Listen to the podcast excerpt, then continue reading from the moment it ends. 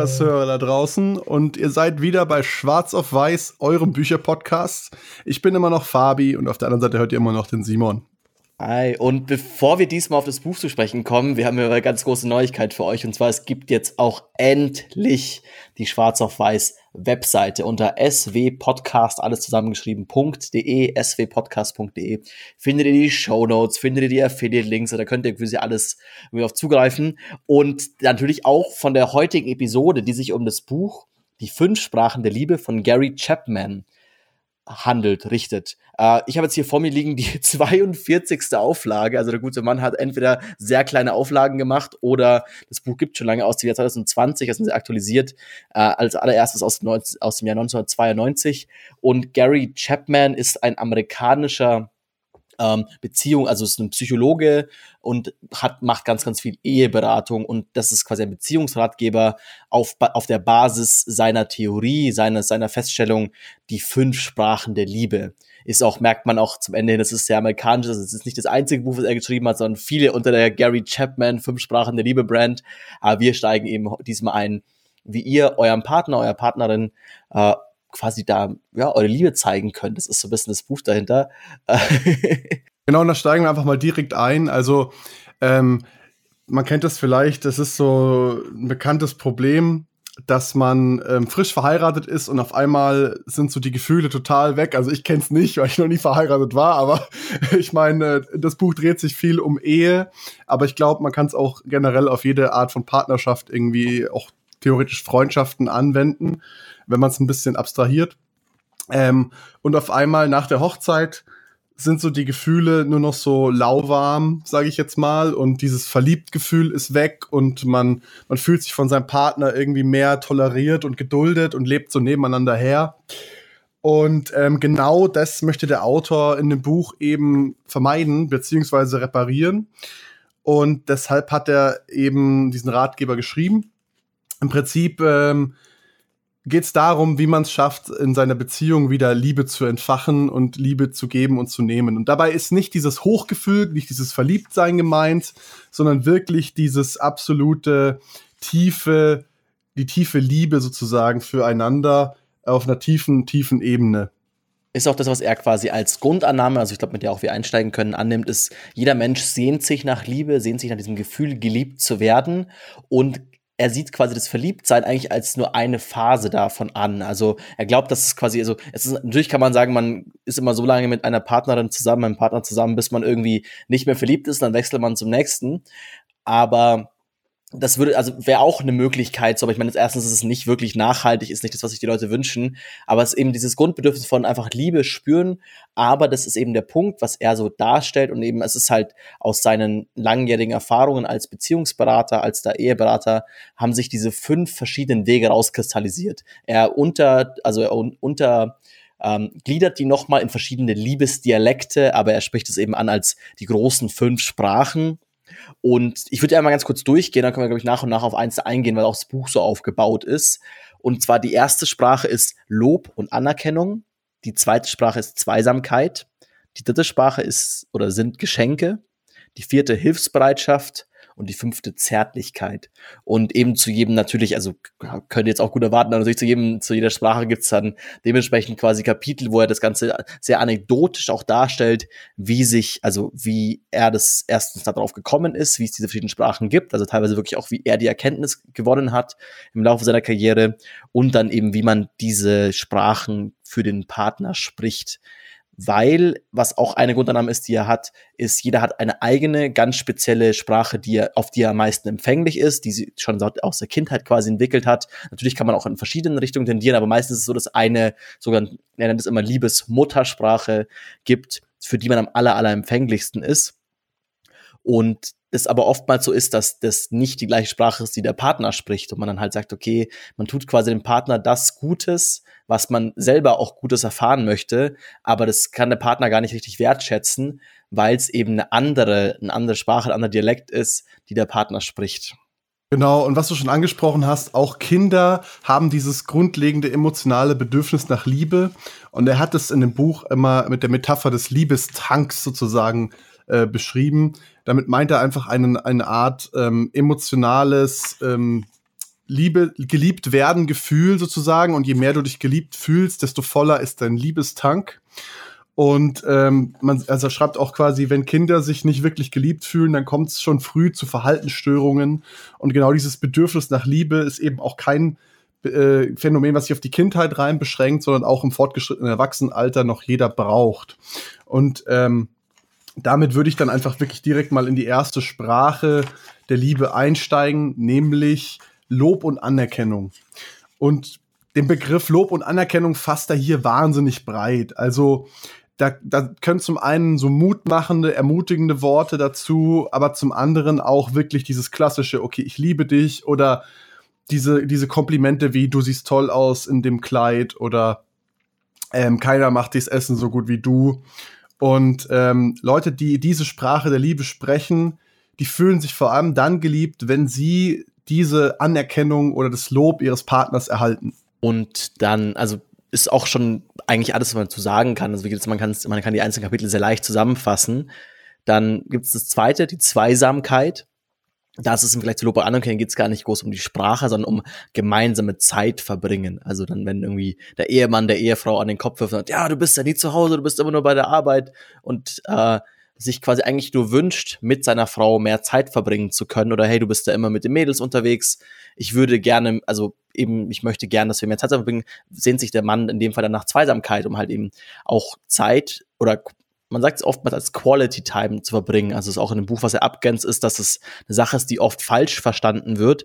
Es geht nicht darum, einfach nur Zeit nebeneinander herzuleben. Ich meine, sagt es ja auch schon so ein bisschen, aber dass man sagt, also zusammen vorm Fernseher einen Film schauen, kann für den einen, der nicht die Zweisamkeit als Sprache der Liebe hat, schon genug sein oder schon einfach sehr viel Nähe auch darstellen, weil der zum Beispiel sagt, okay, für mich ist Lob und Anerkennung wichtiger. Wenn du mir davor gesagt hast, dass ich ein guter Typ bin, dann kann ich sehr eine gute Zeit mit dir verbringen vorm Fernseher und es passt alles. Aber für die Person, die sich nach Zweisamkeit sehnt, ist dann das einfach nicht intensiv genug und kann das sein, dass man damit quasi halt nicht befriedigt ist, der Liebesteil quasi nicht aufgefüllt ist, weil man immer nur nebeneinander Dinge hermacht. Genau, und die ganz wichtige Kernaussage des Buches ist eigentlich, ähm, schau nicht auf deine eigene Liebessprache, so wie kommuniziere ich meine, meine Liebe, sondern was braucht mein Partner, damit er versteht, dass ich äh, meine Liebe zu ihm kommunizieren möchte. Das heißt, wenn mein Partner jetzt äh, in der Kategorie Lob und Anerkennung ist und ich mache ihm die ganze Zeit Angebote, boah, lass uns hier mal hinfahren und hier mal hinfahren und ins Kino gehen, essen gehen, dann wird er das überhaupt nicht so wahrnehmen, dass, dass ich quasi äh, meine Liebe so ausdrücken möchte. Das ist äh, wichtig, sich das im Hinterkopf zu behalten. Und damit zur dritten, quasi die Geschenke und auch dem Fall natürlich nicht einfach nur irgendwas mitnehmen, aber halt so Kleinigkeiten. Also auch in dem Buch stellt er natürlich dann klar, dass es nicht darum geht, viel Geld auszugeben, sondern halt auch nach den eigenen Möglichkeiten halt zu arbeiten. Aber wenn halt der Partner auf quasi sich durch Geschenke gewertschätzt fühlt und es kann eben, das kann mal die Rose sein, die mitgenommen wird oder einfach mal irgendwie einen Kuchen für Sonntagnachmittag und so, so Kleinigkeiten, ähm, dann hilft es alles nicht, wenn man ihn viel lobt und viel Zeit mit ihm verbringt, sondern muss halt immer oder sollte immer wieder Kleinigkeiten halt quasi dabei haben, um da das auszudrücken immer in Relation. Also er meinte auch, natürlich ist es vermutlich so, dass wenn ein Millionär oder eine Millionärin irgendwie halt dann ihrem Freund was schenken möchte und jedes Mal immer nur, keine Ahnung, den Ring aus dem Kaugummiautomaten nimmt, dass sich dann der Freund irgendwann auch nicht mehr gewertschätzt fühlt und halt sagt, okay, ja, äh, irgendwie so, du hast so viel Geld, das, ist das ist keine Wertschätzung, wenn es um so wenig geht, aber immer, es muss einfach an den eigenen Rahmen noch angepasst sein. Aber da quasi mit kleinen Geschenken, die man irgendwie mitbringt, immer wieder zu zeigen, hey, ich habe an dich gedacht, irgendwie so, eben mir ist aufgefallen, als ich an dem Stand vorbeigelaufen bin, du magst super gerne Erdbeeren, ich nehme jetzt Erdbeeren mit und damit quasi zu zeigen. Also man, vielleicht, vielleicht ist es auch so ein ganz gutes Beispiel, sagen, okay, damit zu zeigen, ich habe an dich gedacht. Also dieses, dieses, ich denke an dich, ich, ich empfinde was für dich, wird dann in dieser Sprache der Liebe, der Geschenke, der gut, der wohl ausgewählten Geschenke, damit ausgedrückt, dass man immer wieder diese Kleinigkeiten dabei hat. Als ich das Kapitel gelesen habe, musste ich an eine Folge von Modern Family denken. Und zwar, ähm, da ist irgendwie Valentinstag und Jay schenkt Gloria so ein kleines, selbst getöpfertes Häschen oder Kaninchen, ich bin mir jetzt nicht mehr ganz sicher. Und sie glaubt halt, er hat irgendeinen Ring drin versteckt und zerschlägt es halt und er ist dann am Boden zerstört, weil sie es halt einfach, einfach kaputt gemacht hat. Aber selbst das, es können auch selbstgemachte Dinge sein. Genau. Also eben, er, er schränkt sich da in dem Buch schon auch ein. Eben meint, ganz speziell natürlich in dem Kapitel Geschenke geht es nicht darum, viel Geld auszugeben, sondern einfach diesen, eben zu zeigen, ich denke an dich. Genau, und ähm, dann würde ich einfach weitergehen zur vierten Sprache der Liebe. Das ist nämlich Hilfsbereitschaft. Und da geht es im Prinzip darum, Dinge für den anderen zu unternehmen oder zu, zu erledigen, worüber der Partner sich freuen würde oder die Partnerin, ähm, dass die gemacht sind. Also zum Beispiel, ich sag mal, wenn euer Partner die Sprache der Hilfsbereitschaft selbst spricht, dann wird ihm das wahnsinnig viel geben, wenn ihr für ihn Essen kocht oder für sie oder Staubsaugt oder irgendwie Hausarbeiten erledigt, ohne darum gebeten werden zu müssen oder direkt eure Hilfe anbietet, wenn der andere ein Problem hat. Und ähm, ich sag mal, die, die, die Partner, die diese Sprache sprechen, die erfahren die Liebe dann stärker sozusagen, wenn der andere seine Hilfe bei bestimmten Sachen oder Problemen anbietet da finde ich eigentlich zwei Beispiele ganz gut. Einerseits quasi, also Gary Chapman spricht selber an, dass seine Ehefrau anscheinend eben da die Sprache der Hilfsbereitschaft quasi spricht und er eigentlich sich damals, als er von zu Hause ausgezogen ist, geschworen hat, er wird nie wieder Staubsaugen. Was er musste als Kind anscheinend immer machen und verabscheut das total. Aber er weiß halt eben, dass seine Ehefrau die Sprache der Hilfsbereitschaft spricht und halt quasi sehr stark darauf reagiert, wenn er ihr im Haushalt hilft und Dinge tut. Und auch gerade deswegen, weil er das Staubsaugen so verabscheut, ist es für sie, für sie ein riesiger Liebesbeweis. Also wirklich, also klingt jetzt ein bisschen affig, aber so quasi halt dieses Staubsaugen als Liebesbeweis, weil ähm, sie genau weiß, hey, er macht es wirklich nur für mich. Er würde das nie von selber machen, er hat da keine Lust drauf und so, aber zeigt eben, weil ich ihm so wichtig bin, weil das so eine, also weil ich so eine wichtige Person im Leben bin, dass er da seinen eigenen, über seinen eigenen Schatten springt. Und das andere Beispiel, was ich da im Kopf habe, ist auch quasi aus einem, aus einem äh, von einem Ehepaar, die aneinander vorbeisprechen. Also da ist quasi die, die Ehefrau spricht die Sprache der Zweisamkeit, die wir schon vorhin hatten, und der Ehemann die Sprache der Hilfsbereitschaft. Und dann ist es quasi so, dass ähm, sie auch quasi in der Eheberatung sind. Das ist eben, also das Buch ist ja anekdotisch aufgebaut. Es kommt oftmals quasi vor, dass zu den jeweiligen Sprachen dann immer aus, quasi aus Garys Leben irgendwie Sachen vor, also dargestellt werden. Und dann kommen die in die Eheberatung und der Ehemann meint so, ja, ich mache doch immer alles und ich komme extra aus, für aus der Arbeit heraus, dass ich ihr quasi schon kochen kann und ich kann den Rasen mähen und irgendwie halt alle Dinge irgendwie tue. Und das ist ihr immer noch nicht genug und das, das passt ihr alles nicht und so. Und obwohl es für die Ehefrau zum Beispiel in dem Fall so ist, dass es ihr, also sie würde viel lieber selber kochen oder sie würde viel lieber selber den Rasen mähen, wenn dafür der Ehemann dann sich abends eine Viertelstunde mit ihr hinsetzen würde und reden weil er aber sagt, hey, ich habe dann das alles quasi für dich gemacht und erledigt und so ist das seine, also seine eigene Sprache, was er wertschätzt, ist quasi Hilfsbereitschaft, aber für sie ist es Zweisamkeit und das ist genauso ein Problem, wenn man nicht die Sprache des Partners spricht, sondern sein, also eigentlich seine eigene auf den Partner projiziert oder vielleicht auch schon erlernte Muster aus der, aus der Vergangenheit, aus der Familie, aus dem eigenen Elternhaus quasi mitnimmt und, und, das ist so dieser wichtige Part, den immer wieder darstellt. So, ja, es macht Sinn, die verschiedenen Sprachen zu kennen, um auf den Partner eingehen zu können, um vielleicht sogar mit viel weniger Arbeit und mit viel weniger äh, Aufwand ein besseres Ergebnis zu erhalten. Und bei der nächsten Sprache kommt es besonders schwer ins Gewicht tatsächlich. Das ist nämlich die Sprache der Zärtlichkeit. Nämlich zärtliche Berührungen in der Öffentlichkeit bei eurem Partner. Wenn der Partner nicht die Sprache der Zärtlichkeit spricht selbst, sind die ihm möglicherweise sogar unangenehm oder sogar peinlich. Und wer dann trotzdem damit weitermacht, der zeigt alles andere eigentlich als seine Liebe, sondern eher, dass er nicht das, das Feingefühl für die Bedürfnisse seines Partners hat. Und ähm, was alles unter Zärtlichkeit fällt, eigentlich so ziemlich alles. Also Händchen halten, sanfte Berührungen durchs Haar streichen, Umarmungen, auch Sex in dem Fall. Und ähm, Menschen, die diese Sprache der Liebe sprechen, brauchen vor allem eben diese körperliche Nähe zum Partner um sich geliebt zu fühlen oder beziehungsweise die körperliche Nähe vom Partner, um sich geliebt zu fühlen. Fand ich auch ganz interessant, weil du es auch gerade angesprochen hast mit Sexualität. Das ist ein Punkt, wo er also auch im Buch darauf eingeht, dass das ganz oft speziell von Männern tatsächlich, also in seinen Erfahrungen, ähm, quasi verwechselt wird, dass viele Männer sagen, ja, für mich ist quasi Sex sehr wichtig, um halt äh, mich quasi geliebt zu fühlen, aber es oftmals dann quasi auch, wenn dann irgendwie halt Gary Chapman irgendwie dann mit den Personen weiter ins Gespräch geht, eigentlich auffällt, okay, das ist eigentlich nur ein Resultat von anderen Dinge passen auch gut, also quasi es ist also eine sexuelle Spannung da oder ein, ein Bedürfnis, wenn zum Beispiel vorher dann die Sprache der Anerkennung gesprochen wurde, wenn man sich quasi von der Partnerin unterstützt fühlt und sagt, ah, okay, jetzt bin ich auch quasi sexuell irgendwie ähm, gespannt und möchte das irgendwie machen und das wird oft verwechselt. Also gerade man sagt man dann schnell dazu tendiert, sagt, ja klar, irgendwie Sex ist für mich sehr wichtig. Das vielleicht nochmal genauer zu hinterfragen, weil es oftmals nicht so ist. Also es ist die Sache, die mal am meisten fehlinterpretiert wird, eben anscheinend in seiner Erfahrung speziell von Männern. Genau, und jetzt fragt ihr euch vielleicht sogar, wie finde ich eigentlich heraus, was meine Sprache der Liebe oder die Sprache der Liebe meines Partners ist? Und ähm, der Ratschlag vom Autor ist hier ganz klar erstmal das Buch zu kaufen.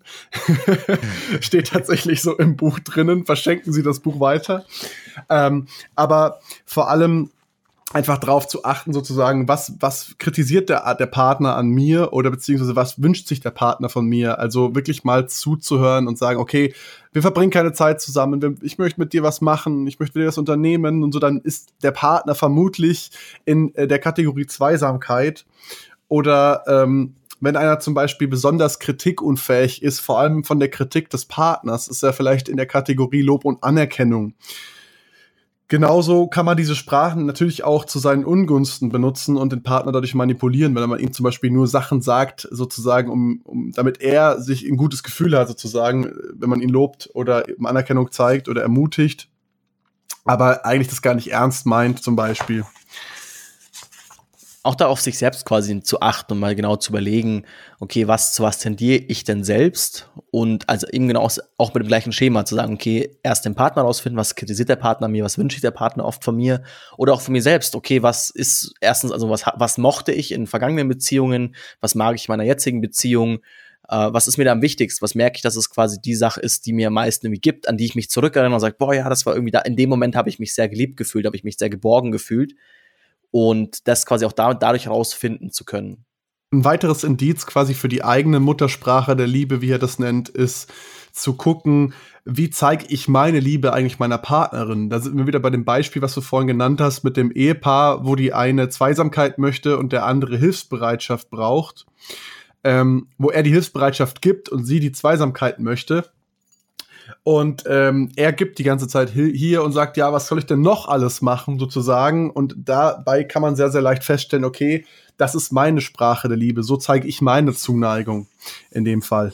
Es, es ist, man muss sagen, es ist ein sehr kurzes Buch. Also eigentlich habt ihr jetzt quasi schon so alles erfahren, was in dem Buch groß mit vorkommt. Also es gibt noch am Ende noch so ein, so ein bisschen so eine oft gefragte Fragenecke, die paar Sachen nochmal wiederholt, teilweise auch quasi Cross-Marketing für andere Bücher nochmal mitmacht. Das ist sehr amerikanisch aufgebaut. Es kommt oft, hey, kauf jetzt das nächste Buch, fünf Sprachen der Liebe für Singles, fünf Sprachen der Liebe für Kinder und so weiter. Ähm, aber was ich, also so ein bisschen, also ich muss sagen, ich habe das Buch angefangen und dachte mir, also wir haben es gelesen, die ersten 30 Seiten dachte ich mir so, ja, oh, boah, das wird ja gar nichts. Also es war irgendwie so am Anfang, die eine dachte mir, es wird irgendwie nicht richtig, aber es hat, hat mich dann doch mehr und mehr irgendwie doch was heißt überzeugt? Das war nicht das beste Buch, was ich je gelesen habe, aber es war dann doch irgendwie in Ordnung. Und es ist ganz interessant, sich selber einfach mal diese Fragen zu stellen, so, okay, welcher Typ bin denn ich? Auch einfach, weil man immer gut zu wissen, was für Bedürfnisse man quasi selbst hat und sagt, okay, was möchte ich denn vielleicht in Zukunft oder in meiner jetzigen Beziehung irgendwie mehr forcieren oder was soll ich denn mit dem Partner vielleicht kommunizieren, dass ich das haben will? Aber ja, ich, also wie, ich fand es ist, also es ist schon sehr amerikanisch und der Inhalt ist schon sehr, sehr kurz. Also es sind 200 Seiten, die man wirklich in zwei Stunden lesen kann. Und es gibt noch eine Version für wenig Leser, die ist vermutlich dann in zehn Minuten gelesen. Ich weiß nicht, ist vermutlich so ein Pixie-Buch oder so. Ich weiß nicht genau, was da drin stehen soll.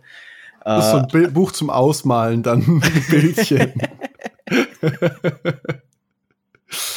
ja, aber da kommen wir auch gleich zum größten Kritikpunkt. Also, wir haben ja einen doch einigermaßen wissenschaftlichen Anspruch hier. Zumindest die Bücher, die wir bis jetzt am meisten gefeiert haben, waren meistens sehr gut zitiert und recherchierte Bücher. Und das Buch, was hier mit Abstand am meisten zitiert wird, ist die Bibel. Er ist echt so, er zitiert einfach Jesus und irgendwie sonst ist sonst einfach nichts gut. Man hat, glaube ich, auch irgendwie noch, äh, es ist also Theologie noch studiert, vielleicht kommt er aus der Ecke. Aber ich habe das also Gefühl, also er hat einen sehr, sehr religiösen äh, christlichen Ansatz in dem Buch. Es geht ja auch nur um die Ehe, es geht ja nicht um andere Formen der Partnerschaften, sondern wirklich nur um die Ehe. Und das hat mir auch ein bisschen gefehlt, so Diversität. Seine Beispiele waren halt immer Mann Typisch und Frau, Mann, Frau genau. sehr heteronormativ. Ja. Finde ich auch spannend. Also wenn man sich immer so ein bisschen beschwert, Sprache kann nichts verändern. Aber mir fällt es mittlerweile wirklich auf, wenn ein Buch so geschrieben ist. Ich meine, wir haben es auf Deutsch ja. gelesen. Es mag im Englischen vielleicht noch mal gut. Ich meine, er redet auch von Mann und Frau. Eigentlich aber schon. Es, also es ist wirklich, es geht immer um ja, es geht wirklich irgendwie, es geht um Mann und Frau und es seine, seine Beispiele sind irgendwelche, also der Frau, der am allermeisten, der am Ende quasi in dem die Ehe es am Ende am meisten geholfen hat. Das hat nur geklappt, weil sie sehr gläubig war und gut an Gott glaubt und so. Also, es, also, es, also es war schon das, sehr. Das fand ich auch krass befremdlich, weil der, der war irgendwie, wenn ich mich richtig erinnere, hat er irgendwie was sowas gesagt zu ihr von, ja, tu es für Jesus und steig mit deinem Mann ins Bett oder irgendwie so. Also ja, also er hat sie sehr quasi über ihren Glauben halt irgendwie gepackt dann und hat quasi gemeint, also ja, im Sinn von, der Mann möchte an der Ehe nicht mehr arbeiten und sie muss quasi sich jetzt selbst opfern für ein halbes Jahr und halt quasi wirklich alle versuchen, alle Sprachen der Liebe durchzuprobieren und einfach auch zu sagen, ihrem Mann dann entgegenzutreten. Das hat anscheinend dann auch, also aus seinen Erzählungen irgendwie geholfen, dass dann der Mann sich auch wieder geöffnet hat, weil es ist auch immer so das Ding, was er quasi erzählt, dass wenn der Liebestank halt leer ist, kann man selbst auch keine Liebe mehr geben, weil man selber so frustriert ist und merkt so, boah, der Partner geht auf mich nicht ein. Ähm, dass man auch gar kein, also dass man dann einfach irgendwann in diesen Modus kommt, aneinander vorbeizuleben. Aber ja, es ist also dann schon, es ist, es ist sehr konservativ geschrieben auch. Und gut, vielleicht hätten wir die Edition Fünf Sprachen der Liebe für Singles lesen sollen aber wo er auch meint, es dann vermutlich, also es ist dann irgendwie halt auf andere Partnerschaften, also es ist auch, er spricht selbst in dem Buch, wenn er quasi über die fünf Sprachen der Liebe für Singles spricht, spricht er davon, wie man dann quasi als Single diese Sprachen anwenden kann für Freundschaften und so. Also man merkt auch, dass quasi für ihn außerehelich äh, schwierig ist und so. Also es ist konservativ und also plus es hat echt wenig Inhalt und ja eben wie du sagst das einzige Zitat sind ist er selber und Jesus und das hat, also das hat mich schon ein bisschen, also schon, obwohl ich es ganz gut fand, sich mal selber mit diesen fünf Sprachen irgendwie auseinanderzusetzen und sich über zu überlegen, okay, was, was mag ich da selber und was, was könnte da meine, was könnte da meinem, meiner Partner irgendwie gefallen, aber eben auch, dass es halt auch keine Anekdoten zu irgendwie andersgeschlechtlichen, irgendwie schwulen Pärchen und so geben gibt,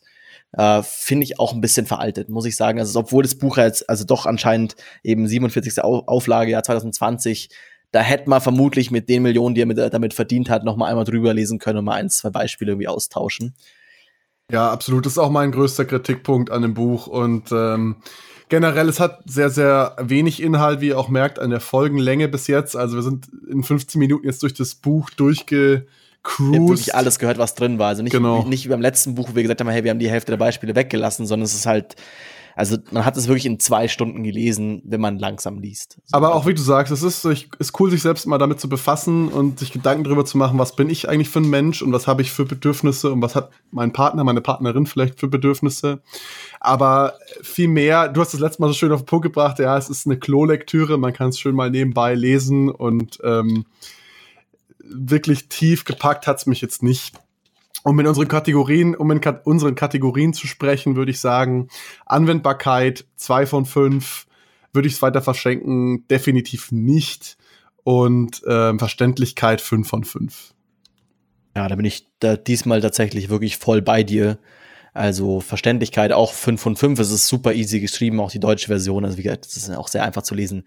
Umsetzbarkeit eben, also so, es ist nicht nicht umsetzbar, vielleicht auch, weil wir noch in keiner Ehe sind, also mag auch vielleicht da ein, ein, ein Vorurteil der Jugend sein, vielleicht ist, hilft es dir mehr, wenn du sagst, du hast dann irgendwie da schon zehn Jahre Ehe auf dem Buckel und hast einfach die Themen nochmal anders drauf. Es kann auch sein, dass wir dann eine jugendliche Arroganz auch walten lassen. Aber ich sehe jetzt keine direkte, An keine direkte Anwendung dafür. Ich, meine, eben, ich fand es ganz interessant, mich selber mal ganz bisschen einzuschätzen und so.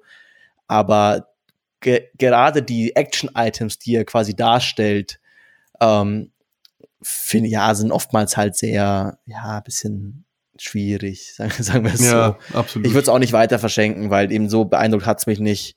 Und einfach auch, also es ist halt eben auch sehr amerikanisch, ganze zwischen den Werbung auf die anderen Bücher, die er noch geschrieben hat und seine Seminare, dass dann, dass die Leute, die auf seinen Seminaren waren, irgendwie auf einmal dann geheilt waren, also im Sinn von, oder auf einmal die Ehe wieder von heute auf morgen geklappt hat nach dem Seminar. Also es liest sich schon sehr auch wie so ein Sales Magnet, irgendwie so aus der, aus der klassischen Online-Marketing-Sprache, dass es irgendwie so der erste Step ist in den Modus zu sagen, okay, jetzt danach mache ich noch das Seminar und dann geht's, äh, dann ist meine Ehe wieder perfekt. Genau, und ähm, das war's dann eigentlich auch schon wieder mit unserer heutigen Folge. Ähm, wenn ihr euch selber einen Eindruck von dem Buch machen wollt und äh, uns eines Besseren belehren wollt, dann könnt ihr natürlich das Buch über unseren Affiliate-Link in den Show Notes kaufen. Genau. Und den, also natürlich, ihr findet wie immer, das, das werden wir natürlich nicht aufhören, aber die Shownotes findet ihr unter simon.rd slash sw12 perfekt auf diese Episode zugeschnitten, aber eben auch unter unserer ganz tollen neuen Webseite SW Podcast, alles ein Wort, swpodcast.de. Da findet ihr auch, also wir sind jetzt auch gerade dabei, wir machen gerade ein neues Cover. Vielleicht kommt das Cover sogar schon raus, wenn ihr die Folge hab, nicht hier hört. Das haben wir vor zwei Folgen schon mal angekündigt, das neue Cover, aber bis jetzt kam es leider noch nicht dazu, wegen Corona und ähm, und Faulheit. Ja, ja, und Faulheit ein bisschen auch.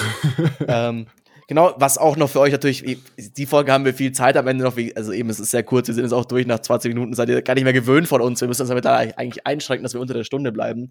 Aber es wird keine Sommerpause geben, wir, wir bleiben am Ball, alle zwei Wochen habt ihr den Schwarz auf Weiß Podcast in euren Ohren, bei Spotify, bei Soundcloud, bei da gibt's es nicht, aber bei dieser gibt's es. Bei, bei da warst du wieder ein bisschen zu voreilig. Ja, da habe ich jetzt einen anderen Podcast gerade zitiert, das ist immer so, den gleichen Slogan am Ende haben. äh, ihr könnt den RSS-Feed abonnieren. Es gibt's in allen, Pod also egal wo ihr, ich meine, ihr hört uns ja auch gerade vermutlich in irgendeiner Podcast-App. Einfach jetzt abonnieren klicken, dann bekommt ihr die neuesten Folgen. Auch über den Sommer perfekt für den Strand und immer auf dem Laufenden bleiben. Tolle Dinge für den Stammtisch, tolle Dinge, um euch weiterzubilden. Ciao. Macht's gut.